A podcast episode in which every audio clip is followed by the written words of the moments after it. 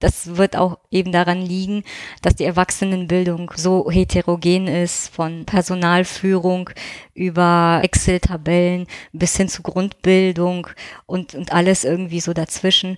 Das ist sicherlich auch äh, eine Schwierigkeit, die besonders ist für die Erwachsenenbildung, warum es bei uns im Bildungsbereich auch irgendwie schwierig sein wird, eine Bildungsmaterialienplattform für alle zu etablieren.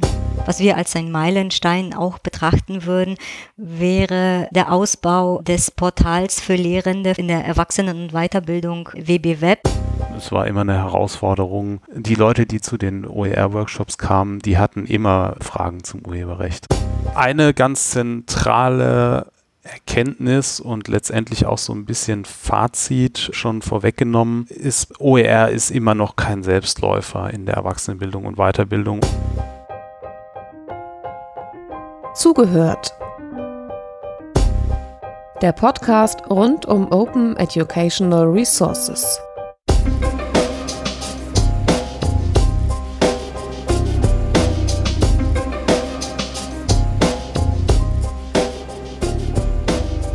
In unserer Podcast-Reihe Zugehört wollen wir Bilanz ziehen über die verschiedenen Bildungsbereiche hinweg und was im Bereich Open Educational Resources da in den letzten Jahren passiert ist. Wir sprechen heute über den Bereich Erwachsenenbildung, Weiterbildung. Mein Name ist Joran Moos-Mehrholz und ich habe gleich zwei Gäste, die für diesen Bereich die Expertise in Deutschland haben, weil sie bei OER Info für genau diesen Bereich Erwachsenenbildung, Weiterbildung zuständig waren, Querstrich sind. Das sind Magda Spaude und Jan Koschorek. Magda, magst du dich zuerst vorstellen? Was machst du, wenn du nicht gerade podcastest? Ja, hallo, äh, mein Name ist Magdalena Spaude. Ähm, ich äh, bin, wie Jöran schon gesagt hat, für den Bereich Erwachsenenbildung zuständig, wenn es darum geht, Infos und Vorteile von OER äh, unter ja, die Erwachsenenbilder unter die Menschen zu bringen. Und ähm, ich arbeite derzeit für das Deutsche Institut für Erwachsenenbildung. Es ist ein Leibniz-Institut und ist in Bonn ansässig. Jan, magst du gleich weitermachen? Ja, gerne. Ähm, ja, ich arbeite auch am Deutschen Institut für Erwachsenenbildung, bin sozusagen der Vorgänger von Magda, habe also die erste, den ersten Teil der OER-Projektlaufzeit betreut hier am DEE und ähm, bin inzwischen in anderen Kontexten am DE aktiv, aber OER immer noch verbunden. Wenn wir jetzt auf OER schauen, wir nehmen mal ähm, die Zeitdauer, in der auch OER Info existiert, also 2016 und Stand heute, wir nehmen das auf in 2020. Jan, rückblickend 2016, wie würdest du für die Geschichtsbücher der OER-Geschichtsschreibung beschreiben war damals der Stand zu OER in der Erwachsenenbildung, in der Weiterbildung in Deutschland? Also ich glaube, der Begriff, der es wahrscheinlich am besten beschreibt, wäre OER-Entwicklungsland. Also im Bereich Erwachsenenbildung kann man, glaube ich, sagen, dass 2016 ähm, Creative Commons Lizenzen und das ähm, Konzept von offenen Bildungsressourcen so gut wie unbekannt waren. Ähm, was es gab, was es wohl gab, ähm, waren, sage ich mal so, ja, ähm, sehr kleine, sehr begrenzte, sage ich mal, Tauschkulturen in einzelnen Bereichen der Erwachsenenbildung. Ähm, die Erwachsenenbildung ist ja extrem vielfältig und ähm, die Bereiche sind extrem vielfältig. Das geht über ähm, finanzielle Grundbildung, Alphabetisierung, über allgemeine Erwachsenenbildung, politische Bildung und so weiter und so fort. Und traditionell ist es so, dass ähm, eben vor allem an bei großen Fachbereichen an Volkshochschulen, das ist traditionell der Fachbereich Sprachen, gab es schon so sage ich mal, ein bisschen informelle Tauschkulturen, die aber gar nichts mit CC am Hut hatten, sondern wo einfach, sage ich mal, unter den ähm, Sprachdozenten so ein bisschen ähm, sich idealerweise ein Austausch etabliert hat ähm, von Materialien untereinander, so ganz inoffiziell eben. Aber ähm, die breite Masse kannte OER im Prinzip nicht. Ähm, es gab und äh, es, gab keine große kommerzielle Tauschplattform ähm, für Materialien, wie es zum Beispiel im, im Bereich äh, Schule mit, mit Lehrer online gibt oder sowas. Das gab es in der Art ähm, in, in der Erwachsenenbildung einfach nicht. Ähm, und das war mehr oder weniger die Situation, die ich dann ähm, vorgefunden habe. Und das hat sich auch so ein bisschen wiedergespiegelt in den ersten, ähm, in den ersten äh, Anläufen, ähm, sich überhaupt mal ein Bild zu verschaffen zu OER. Also ich kann mich erinnern, ähm, eines der ersten Dinge, die ich gemacht habe, war ähm, zwei Fokusgruppen einzuberufen mit ähm, Praktikern aus dem Feld. Und es war tatsächlich ähm, nicht einfach, die Leute tatsächlich für dieses Thema auch ähm, für eine Fokusgruppe schon mal zu gewinnen. Das war eine ganze Menge ähm, Arbeit und hat ähm, in einem Fall zwei Anläufe mehr oder weniger ähm, äh, gekostet, um das dann entsprechend auch auf die Beine zu bringen. Und ähm, es hat dann schließlich und endlich geklappt, aber die Erkenntnis, die ich dort auch eben rausgenommen habe, mitgenommen habe, war auch genau die. Das Konzept ist prinzipiell ähm, unbekannt gewesen, traf aber auf große Neugierde und großes Interesse. Mhm. Mm, du hast dann das Thema mit OR Info für, ich muss mal gerade rechnen, zwei Jahre verfolgt, richtig? Mhm.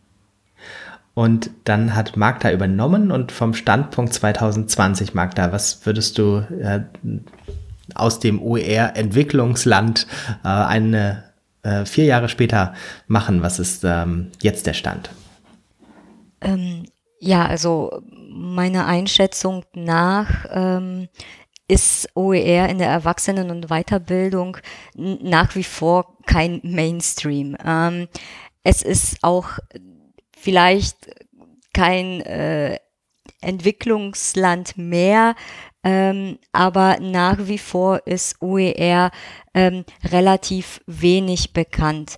Das spiegelt sich auch äh, und sozusagen, das, das ist eigentlich das Schöne.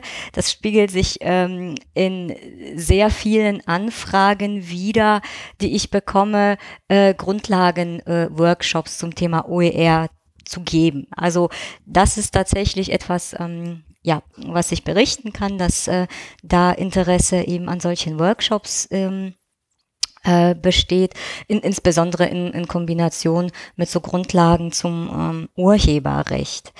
Ähm, was ich sonst noch festgestellt habe, dass die Anfragen bezüglich der Workshops ähm, oder auch Beratungen ähm, tatsächlich äh, vornehmlich aus dem Bereich der öffentlich geförderten, ähm, der sogenannten gemeinwohlorientierten Erwachsenenbildung kommen.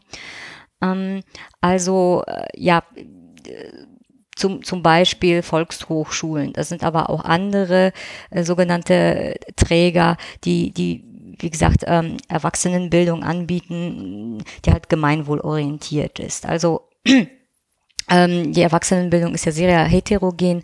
Ähm, da gibt es ja auch äh, äh, sehr viel, mh, hm, ja, ähm, ich sage jetzt mal äh, so als als ein, kein abstraktes Beispiel, sondern ähm, irgendwie äh, ja Weiterbildungen zum Thema Informatik oder oder oder ne hier Excel-Tabellen erstellen oder so etwas. Mhm. Ähm, aus so einer Richtung habe ich halt bisher irgendwie keine Anfragen. Da habe ich jetzt äh, ich sozusagen kein, kein Interesse irgendwie festgestellt oder ist an mich irgendwie was herangetragen ähm, worden. Und mhm. ähm, ja, was es äh, nach wie vor äh, nicht so wirklich gibt, äh, Jan hatte das ja erwähnt, eine irgendwie eine Plattform, ähm, sozusagen äh, entweder äh, OER oder auch in, in irgendeiner Art und Weise kommerziell, aber das wird auch eben daran liegen, dass die Erwachsenenbildung ähm, ja so heterogen ist von ne, Personalführung über ähm, Excel-Tabellen bis hin zu Grundbildung und, und alles irgendwie so dazwischen. Ähm, das ist sicherlich auch äh, eine Schwierigkeit, die besonders ist für die Erwachsenenbildung. Warum? Es bei uns im, im Bildungsbereich auch irgendwie schwierig sein wird, eine äh, Bildungsmaterialienplattform für alle zu etablieren. Mhm. wir haben jetzt diese Zustandsbeschreibung von vor vier Jahren und in 2020. Ähm, was würdet ihr sagen, ist wichtig für die Geschichtsbücher, für das, was dazwischen passiert ist? Was war da wichtig, vielleicht äh, auch schwierig, was ist passiert, was ist nicht passiert? Also ich glaube, ähm, eine, ein, ein wirklich wichtiger Punkt, der ähm, auch für uns hierzulande relevant war, war tatsächlich eine internationale Entwicklung ähm, mit dem zweiten UNESCO Welt-OER-Kongress, ähm, weil das einfach eine, nochmal eine wichtige Signalsetzung war, ähm, von der man auch gemerkt hat, dass sie durchaus ähm, dann auch von unserer äh, nationalen Politik aufgegriffen wurde. Ja. Ähm, und wir hatten oder ich hatte damals tatsächlich die, die glückliche ähm, Gelegenheit, ähm, auch an dieser Abschlusserklärung mitzuarbeiten und ähm, da hat man im Nachklapp schon gemerkt, es gab der ganzen äh, Sache schon mal nochmal einen Push auch ähm, in, in, auf bildungspolitischer Ebene ähm, war das dann nochmal ähm, wie so eine Aktualisierung, ähm, würde ich jetzt mal sagen. Mhm. Das war das eine. Genau. Magda, was würdest du sagen? Ähm, ja, das zumindest was äh, ähm, aus dem Bereich Erwachsenenbildung zu vermerken ist, ähm, was wir als ein Meilenstein auch betrachten würden, wäre äh, der Ausbau ähm, des Portals für Lehrende in der Erwachsenen- und Weiterbildung ähm, WB Web. Ähm, es ist äh, eine Plattform, die auch selber OER ist und auch den OER Award gewonnen hat. Ähm, und äh, hin, also zu die, sozusagen parallel äh, zu, zu den Inhalten von WB Web, die für Praktikerinnen und Praktiker, wie gesagt, ähm, in der Erwachsenenbildung gedacht sind, ähm, wurde auch am, am äh, sogenannten Lernbereich Eule äh, gearbeitet. Und dieser Lernbereich ist auch ähm, Anfang 2020 online gegangen. Und auch dieses Lernangebot ist, ist, ist um OER da mhm. wir jetzt schon ähm, auch bei Plattformen sind, ähm, ja, so ein, so ein, so ein Good Practice Beispiel aus der Erwachsenenbildung ist das äh, VHS äh, Ehrenamtsportal, ähm, wo OER-Materialien für Ehrenämtler und Ämtlerinnen ähm, entwickelt wurden, die äh, beispielsweise, das, das umfasst mehr, aber beispielsweise ähm, Sprachlernmaterialien ähm, ja, für Flüchtlinge anbietet. Und äh, gleichzeitig ist auch, ähm, was die Volkshochschulen angeht, die VHS Cloud etabliert worden. Und das ist jetzt so ein bisschen schon mal der Blick in die Zukunft, wo man eventuell halt eben ähm, ja hoffen kann, dass ähm, in der VHS Cloud dann sozusagen viele schöne OERs entstehen. Ja, also auch da hat sich wieder gezeigt, das stimmt ja. Also die, die, ähm, die VHS-Plattformen, die entwickelt worden sind, die waren schon enorm ähm, wichtig, einfach als, auch als Leuchtturmprojekte. Das, da bin ich, ähm, bin ich absolut d'accord. Und da sieht man auch wieder, auch da zeigt sich wieder, dass eben die nicht kommerzielle, gemeinwohlorientierte Erwachsenenbildung da eher vorangegangen ist. Mhm. Mhm. Ihr beide habt jetzt im Projekt OER Info äh, gearbeitet. Für diejenigen, die das nicht kennen, die Informationsstelle OER sammelt und sortiert Informationen rund um Open Educational Resources und was man dann für den Bereich Erwachsenenbildung, Weiterbildung auf der Website beispielsweise findet, ist, äh, sind große Dossierseiten mit ähm, einführende Informationen zum Thema, Vertiefungen zu verschiedenen Aspekten etc. Aber ihr habt als sogenannte Transferpartner von OR Info noch mehr gemacht. Wollt ihr da einen Überblick geben? Wie kann man sich das vorstellen? Was macht ein Transferpartner? Was habt ihr gemacht? Mm, das ist äh, schon ähm, ein wenig angeklungen. Ähm, ein ja, wichtigen Baustein unserer Tätigkeit, sowohl von Jan als auch ähm, von mir, ähm, stellte und, und stellt ähm, ja das Veranstalten von Workshops ähm, da. Ähm, das sind, das, also zu den Workshops, da fasse ich auch ähm, Vorträge drunter, auch Ausrichtung von ähm, größeren Veranstaltungen wie äh, klein, also äh, wie, wie Barcamps oder äh, Fachtage. Ähm, also das ist ähm, eben ähm, ein ja, ein wichtiger Bestandteil. Der andere ist, das ergibt sich dann meistens eben im Nachgang zu solchen Vorträgen oder, oder Veranstaltungen, ähm, die Beratung äh, zur Erstellung und, und Veröffentlichung äh, von OER. Ähm, weil, wie gesagt, wenn man Glück hat, kommen dann interessierte Menschen ähm, auf uns zu und fragen, okay, das fand ich ja total interessant und ich habe hier jetzt was gemacht und ist das jetzt richtig so? Und ähm, ähm, äh, wie, wie mache ich das ähm, am, am, am geschicktesten. Ähm, genau. Ähm, dann ähm, einen weiteren ähm, wichtigen Baustein spielen halt eben ja Veröffentlichungen. Ähm, wie du schon gesagt hast, Jöran, es äh, gibt unsere äh, Seite OER Info, ähm, die musste ja auch mit, mit Leben und Informationen befüllt werden und für den Bereich der Erwachsenenbildung hat das äh, ja in den äh, ersten beiden Jahren Jan gemacht. Ähm, äh, ähm, ich führe das halt eben fort. Ähm, wir haben aber auch in Fachzeitschriften ähm, äh, ja, Artikel veröffentlicht zum Thema OER, aber auch so Sachen wie, wie Blogbeiträge oder Handlungsanleitungen, ähm, zum Beispiel ähm, eben auf der Seite WBWeb von der ich vorhin sprach, aber auch auf der Seite, äh, auf der Plattform Epale. Das ist ähm, die europäische Plattform ähm, für den Bereich ähm, Erwachsenenbildung. Ähm, und last but not least, ähm, äh, sowohl Jan als auch ich haben äh, etwas für E-Learning äh, gemacht. Jan hat ähm, ein Blended Learning Angebot zu OER durchgeführt und auf Basis dieses Blended Learning Angebots habe ich dann ähm, äh, für, für, für, diese, für diesen Lernbereich Eule ähm, habe ich auch zwei Lernpfade zum Thema OER gemacht. Der eine Lernpfad ähm, äh, ja, beschreibt erstmal, äh, was ist OER und wo finde ich die? Und, und der zweite Lernpfad ist dann, wie kann ich selber OER erstellen und ähm, veröffentlichen ja, das sind so die wesentlichen Punkte, die wir so zu tun haben oder hatten. Jan, fällt dir noch irgendwas ein, was ich ausgelassen hätte?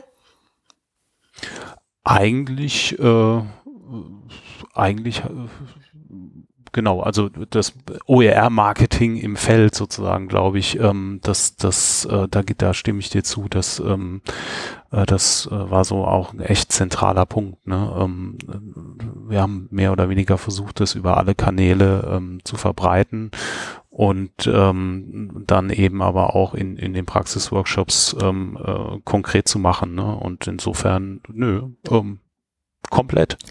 Gen also Habt ihr dann äh, kleine Dinge, die man noch hervorheben kann? Irgendwas, wo ihr sagen würdet, das bleibt in Erinnerung, weil es äh, besonders toll war oder auch vielleicht besonders schwierig, besonders aufwendig, irgendwelche Überraschungen? ähm, ja, also was besonders schwierig war, äh, das war für mich jetzt nicht schwierig, sich sozusagen äh, dazu irgendwas zu überlegen, äh, weil ähm, ich fand es sozusagen am schwierigsten, ähm, mich äh, dann doch ähm, in die Grundlagen des Urheberrechts, die, die mit der ganzen Geschichte einhergehen, einzuarbeiten. Weil es ist dann doch letzten Endes ähm, das, das eine, ich sage jetzt mal, mh, mm, Begründung, warum OER quasi gut ist, das äh, hängt sozusagen am Urheberrecht und, und das muss man den, den, äh, den interessierten Menschen ja auch eben näher bringen. Und ich fand das tatsächlich, ich bin keine Juristin, ähm, äh, durchaus eine Herausforderung. Hm. Ich glaube, da bist du nicht die Einzige, die die, die Erfahrung machen musste. Ähm, ja, das, das ist ja sozusagen ähm, ein, ein ähm, Feld, mit dem man sich vielleicht manchmal auch unfreiwillig beschäftigen muss, wenn man eigentlich sozusagen sich mit dem Open-Thema befassen will, äh, dass man die ganzen urheberrechtlichen Grundlagen kennenlernt, ob man will oder nicht. das ist richtig, ja. Das kann ich so unterschreiben, auch für meine Laufzeit. Ähm, es war immer eine Herausforderung, die Leute, die zu den OER-Workshops kamen, die hatten immer ähm, Fragen zum Urheberrecht. Es gab das, ich, ich hatte das nie, dass, ähm, dass es keine Fragen in der Richtung gab und hatten auch immer die Erwartung, was dazu oder ganz oft die Erwartung, was dazu zu erfahren und die Herausforderung war es dann tatsächlich, sich zu überlegen, ja, aber wie komme ich denn jetzt auch einen Schritt weiter, um ähm, das Potenzial von OER eben nicht nur in Bezug auf die, die urheberrechtlichen äh, Gesichtspunkte zu zeigen, sondern eben auch ähm, äh, ja den, den Gedanken oder die Philosophie der Openness so ein bisschen ähm, äh, zu vermitteln. Das war in der Tat äh, eine echte Herausforderung. Vielleicht ähm, eine Sache, die ich besonders gut fand. Da fallen mir gleich zwei Sachen ein. Ähm, kurz vorhin schon angesprochen, ähm, der OER World Congress, wo ich ähm, glücklicherweise teilnehmen durfte. Ähm, das war wirklich ein großartiges Erlebnis, muss ich echt sagen. Und auch extrem motivierend für mich. Ähm, äh, dann äh, da habe ich viel, viel mitgenommen, ähm, viel Motivation mitgenommen für meine Arbeit. Und es war ein besonderes Erlebnis, weil es eben auf einem internationalen Parkett in einer sehr speziellen, ähm, äh, Jöran, du warst ja damals auch da. Und äh, äh es ist ja eine sehr spezielle, äh, wie soll ich sagen, ähm, ähm, Sphäre, in der man sich da bewegt. Ja, es ist so ein bisschen internationale Hochbildungspolitik, nenne ich es jetzt mal, und das ist war mhm. schon, das war schon sehr sehr beeindruckend. Und ähm, was ich auch immer als sehr interessant und sehr befriedigend wahrgenommen habe, war tatsächlich, so wie Magda das vorhin schon gesagt hat, ähm, im, im Anschluss an die Workshops wahrzunehmen, dass tatsächlich dann Leute nochmal im Nachklapp auf einen zukommen und sagen, ja, ich würde gerne dieses und jenes konkret als OER umsetzen, unter freier Lizenz veröffentlichen ähm, können Sie mich da unterstützen? Ich hätte da ein paar Fragen und das dann, diesen Prozess dann einfach zu begleiten ähm, und dann tatsächlich auch ähm, äh, das irgendwann dann in der Regel online irgendwo veröffentlicht zu sehen und zu wissen, ähm, man hat da aktiv dazu beigetragen, dass das tatsächlich auch so realisiert wurde. Das war schon, äh, das war schon echt schön. Sehr schön von ganz groß bis zum ganz konkreten. Wir haben euch im Vorfeld gebeten, ob ihr drei wichtige Erkenntnisse zusammentragen könnt in Bezug auf Open Educational Resources und die Erwachsenenbildung. Was ist dabei rausgekommen? Jan, fängst du an? Okay, ähm,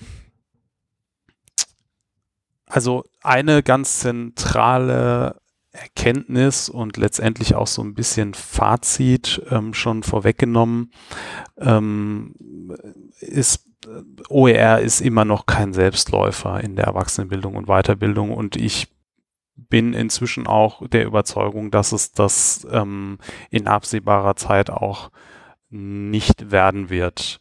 Ähm, es braucht einfach weiter dauerhafte Förderung von OER-Anstrengungen, sage ich jetzt mal. Und dazu braucht es eben auch auf verschiedenen Ebenen Unterstützung. Ähm, nicht nur auf, ähm, auf ideeller Ebene, sondern im Idealfall eben auch auf ähm, ganz konkret äh, finanzieller Ebene oder auf Ebene von simple Dinge wie ähm, äh, Lehrende oder Dozenten in der Erwachsenenbildung ähm, äh, dürfen an OER arbeiten und das wird auch sozusagen als ähm, äh, es wird sozusagen ähm, im, da wird im Deputat dann ähm, eine Zeit für vorgesehen, das auch tatsächlich zu tun, mit dem Gedanken, das eben später auch zu veröffentlichen, ja, und solche Dinge. Also OER ist kein Selbstläufer. Da braucht man weiter, dieses Rad muss man weiter aktiv drehen. Mhm. Ja, eine Zweite wichtige Erkenntnis von Magda. Genau. ähm, ich denke, ähm, dass ähm, durch, durch individuelles Engagement von Einzelnen ähm, wird OER eben nicht ähm, in den Mainstream der Erwachsenenbildung ähm, gelangen.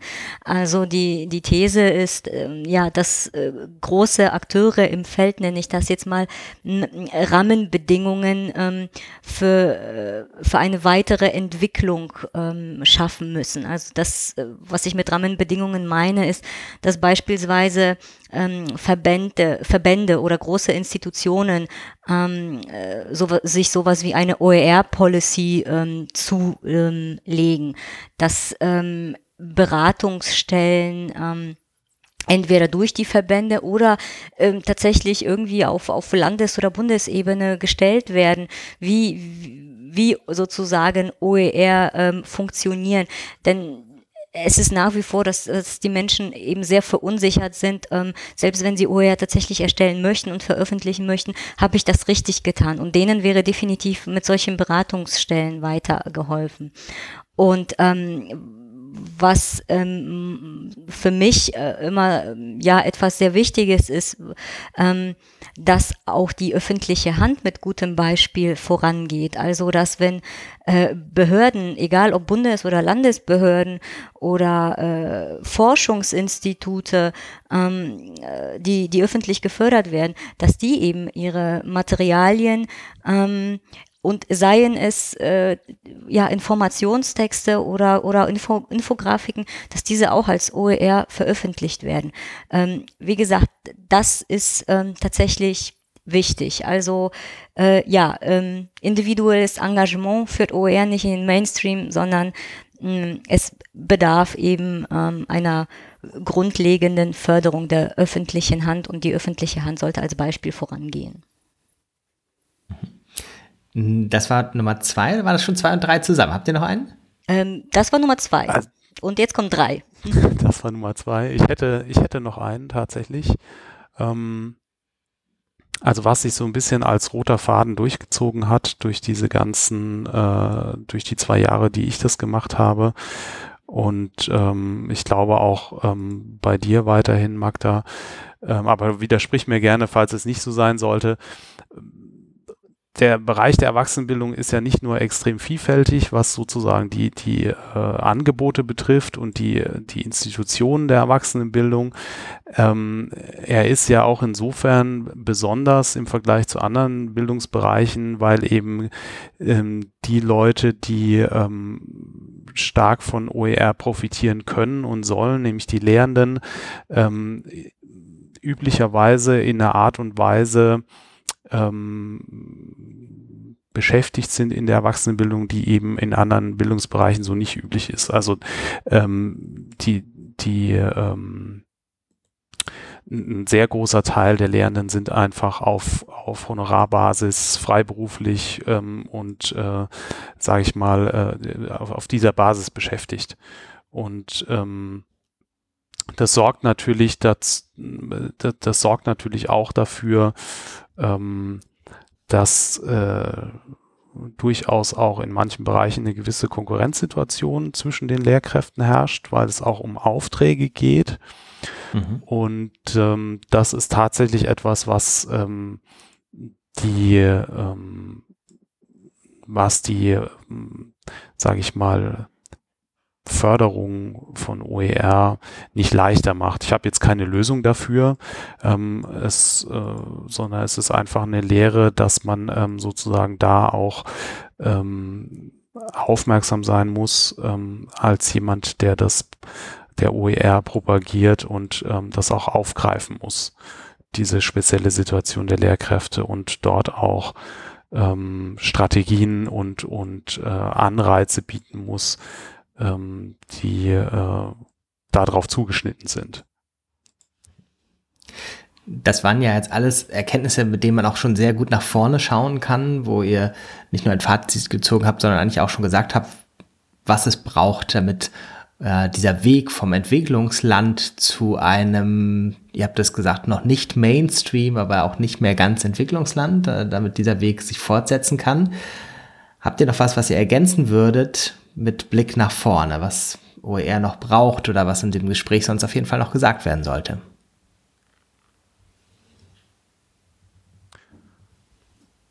Jan? Äh, willst du zuerst, Magda? Ähm, ja, also was ähm, vielleicht tatsächlich ähm, äh, noch eine sehr gute ja, ähm, Entwicklungsmöglichkeit wäre und das sozusagen für Lehrende äh, leichter macht, ist, es wäre tatsächlich eine äh, OER-Plattform, wo sehr viele Materialien auch zu finden sind. Denn ähm, die Menschen fragen ja erstmal, wo, wo kriege ich Materialien her? Und sie fragen nicht erst, wo, wo kann ich meine Materialien veröffentlichen? Das heißt, der Weg der Lehrenden zu OER selber erstellen, ist erstmal OER selber finden. Und das ist im Moment auch äh, nach wie vor eine, eine Hürde, ähm, zumindest in der Erwachsenenbildung, ähm, dass da äh, ja ähm, sehr, sehr viel äh, Sucheinsatz im Internet erst erforderlich ist, um für sich etwas zu finden. Also das heißt, ähm, das wäre auch ähm, noch etwas, ähm, ja, was OER in der Erwachsenenbildung vorantreiben könnte, würde. Jan, hast du auch noch was? Ja, also ich halte nach wie vor ähm, OER für, für absolut richtig und wichtig, das als Konzept in der Erwachsenenbildung bekannt zu machen und, und zu verbreiten. Ich glaube, was ähm, förderlich wäre in den äh, sozusagen in die Zukunft gedacht, wäre ähm, den OER-Diskurs, sage ich mal, in der Erwachsenenbildung zu stärker zu verknüpfen mit einem anderen bestehenden Diskurs in der Erwachsenenbildung, nämlich ein sehr lange schon bestehender Diskurs und sehr intensiv geführter Diskurs in, in der Erwachsenenbildung ist die Frage der Professionalisierung von Lehrenden äh, in der Erwachsenenbildung, sprich ähm, Kompetenzfeststellung, äh, äh Kompetenzaufbau, ähm, Professionalität, Professionalisierung im, im Lehrhandeln, das ist ein laufender Diskurs. Die Frage nach dem ähm, Warum, wie ähm, und so weiter. Und ich glaube, wenn es, äh, wenn es gelingt, ähm, das OER-Konzept ähm, stärker mit der Frage oder mit der äh, äh, sozusagen damit zu verknüpfen, dass man sagt, OER kann auch ein Teil der Professionalisierung von Lehrkräften sein und der Professionalisierung von Lehrkräften dienen, gerade in Bezug auf den Aufbau zum Beispiel von, äh, sage ich mal, ähm, Medienkompetenz oder digitaler Kompetenz oder wie man die Kompetenz eben auch immer nennen will. Das ist ja nochmal eine eigene Diskussion.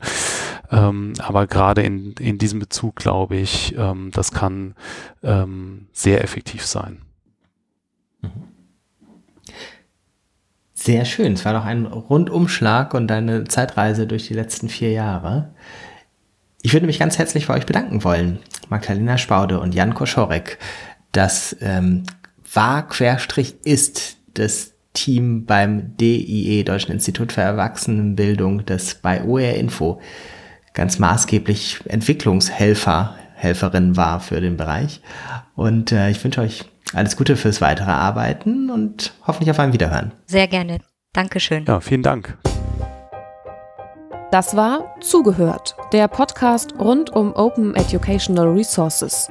Weitere Informationen zum Podcast finden Sie unter www.open-educational-resources.de slash podcast.